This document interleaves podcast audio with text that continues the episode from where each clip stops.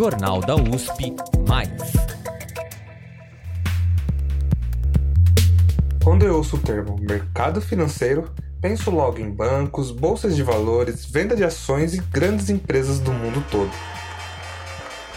E de forma simples, é essa a ideia que todos nós temos, não é? Por definição, o mercado financeiro é um ambiente de compra e venda de valores imobiliários, mercadorias e câmbio.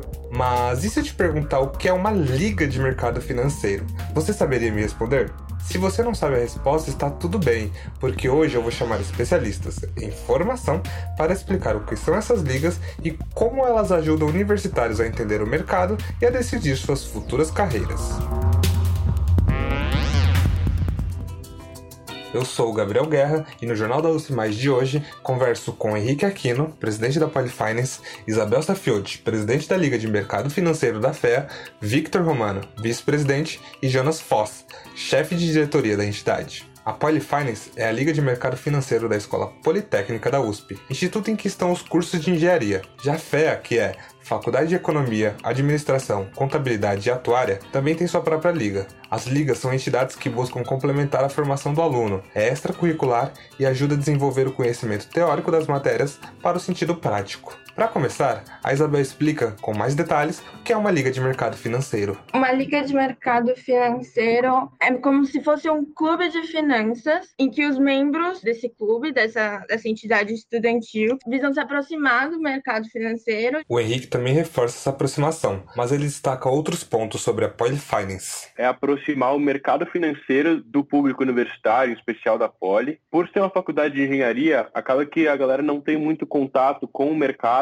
dentro da faculdade. E, ao mesmo tempo, a gente tem muita gente que é muito boa, os grandes líderes do mercado são politécnicos, então a gente tem essa discrepância do tipo, o politécnico é muito bom para o mercado financeiro, mas durante a faculdade ele não teria um contato, nem interesse, enfim. Aproximar o mercado financeiro do público universitário é um diferencial importante para as duas entidades. Até porque não é só com as aulas que se aprende quando você está na faculdade. A liga é uma oportunidade de aprendizado. Por isso, eles precisam se organizar para abranger o máximo de estudantes sem sobrecarregar as divisões internas. Jonas conta que na Liga de Mercado Financeiro da FEA eles têm 50 membros no total. Já na Polyfinance são 24 membros e Henrique explica o motivo deste número a gente gosta de manter uma estrutura mais enxuta porque a gente consegue garantir que todos os membros vão ser treinados da melhor forma e vão ter atenção individual, caso surja algum problema ou mesmo do treinamento. Uma forma de fazer a aproximação dos membros com o mercado financeiro é através da realização de projetos. Os presidentes das ligas nos contam um pouco sobre os projetos internos. A gente tem muita questão da capacitação interna do, de conhecimento de finanças para os nossos membros. Então esse é o nosso maior projeto interno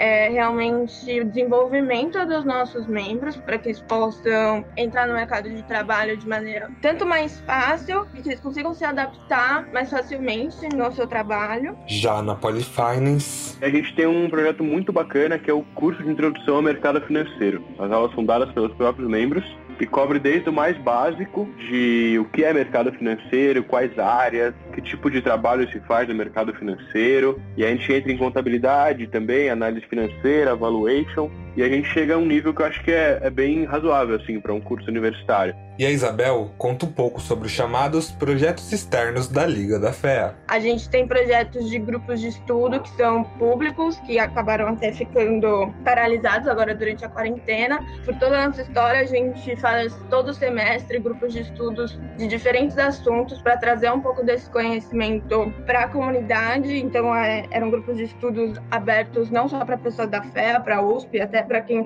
fosse de outra faculdade e quisesse participar, a gente estava sempre aberto a isso. Outro projeto do qual eles têm muito orgulho e é feito exclusivamente pelos membros da liga em contato com a comunidade externa é a revista Markets. E é o Jonas quem explica mais. É algo bem inédito, eu diria, assim, num, entre entidades e até fora da, da fé, enfim, na, na USP no geral. É, a revista para mercado financeiro é, é, algo que a gente tem bastante orgulho de, de fazer. E é até interessante que a gente escuta várias histórias depois de ex-membros da liga que estão trabalhando nesses bancos hoje em dia e eles escutam feedbacks bons da revista, tipo, o pessoal do, dos bancos, eles ficam impressionados com, com o projeto, eles falam, poxa, que legal, vocês estão fazendo textos muito bons e levando isso para fora da, da universidade. Mas não é só de seminários e encontros que se faz uma liga. Assim como no mercado financeiro, que a gente sabe funciona estimulando a concorrência, as ligas também participam de várias competições. E são elas que projetam os alunos para o mercado. E de destaque nas competições,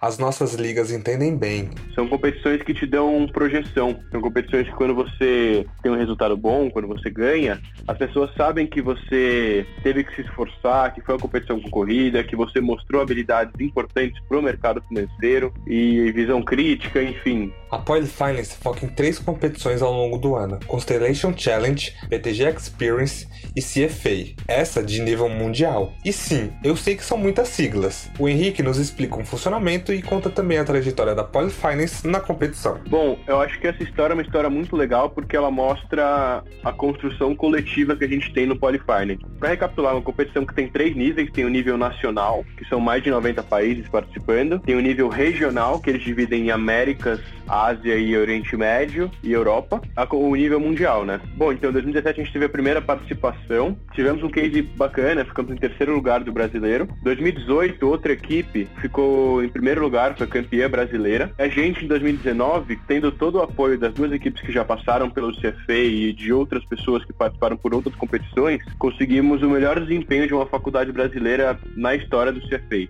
A gente ganhou a etapa brasileira junto com o Insper, o Insper também ganhou. A gente em Nova York, nessa, nessa etapa re, é, regional, a gente ganhou a etapa América, competindo com faculdades muito estabelecidas lá de fora, enfim, e fomos para a etapa mundial, onde cinco times concorreram. A gente acabou ficando em segundo lugar. O Sidney acabou levando a competição. Mas foi o melhor resultado que já tivemos de uma equipe brasileira na história. A Liga da Fé também participa do CFA e Constellation Challenge. Victor contou que ano passado a Liga teve dois grupos entre os 20 semifinalistas da Constellation. Tem o CFA, que é a maior competição do mundo de research, que a gente teve. O ano passado a gente teve um grupo que foi, foi em terceiro lugar. Os dois anos anteriores, então 2018 e 2017, a gente teve um grupo que foram é, vencedores da etapa brasileira e foram disputados depois na América Latina e até mesmo nos Estados Unidos. Recentemente a gente teve duas ex-membros da Liga que ficaram em segundo lugar numa competição global em Harvard, que era de fusões e aquisições, né, onde elas tiveram que analisar a Amazon. Se você quiser saber mais, o Jornal da USP fez um texto sobre as duas estudantes que ficaram em segundo lugar na competição global de Harvard. O link está na descrição desse episódio. Vai lá conferir. Mas qual a importância das universidades terem esse tipo de iniciativa? Quem responde primeiro é o Henrique. Eu diria que a primeira importância seria gerar esse contato do universitário com o mercado financeiro e mostrar que existe essa possibilidade. A gente tem uma comunidade de mais de 70 luminais, que são pessoas que já passaram pelo Polyfinance, em lugares de ponta, lugares que às vezes nem tem programa de estágio, mas tem um estagiário lá, criaram um programa porque a pessoa é boa. E a Isabel e o Victor reforçam a importância das ligas para a vida e carreira dos alunos. Acho que as entidades, de forma geral, geral elas têm um papel muito importante, às vezes até na permanência do próprio aluno na faculdade. Né?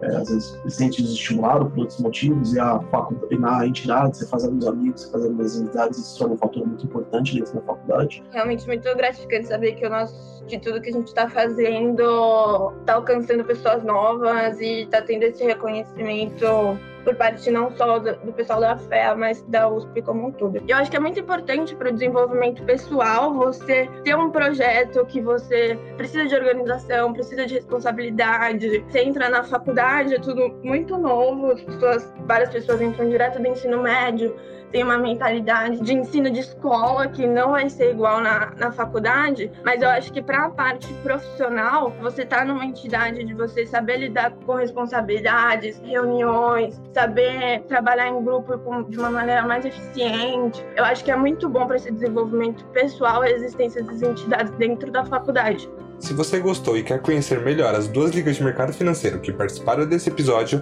visite os sites oficiais dos grupos. Os links estão na descrição desse podcast. Quer escutar mais? Esse podcast é parte do Jornal da USP+.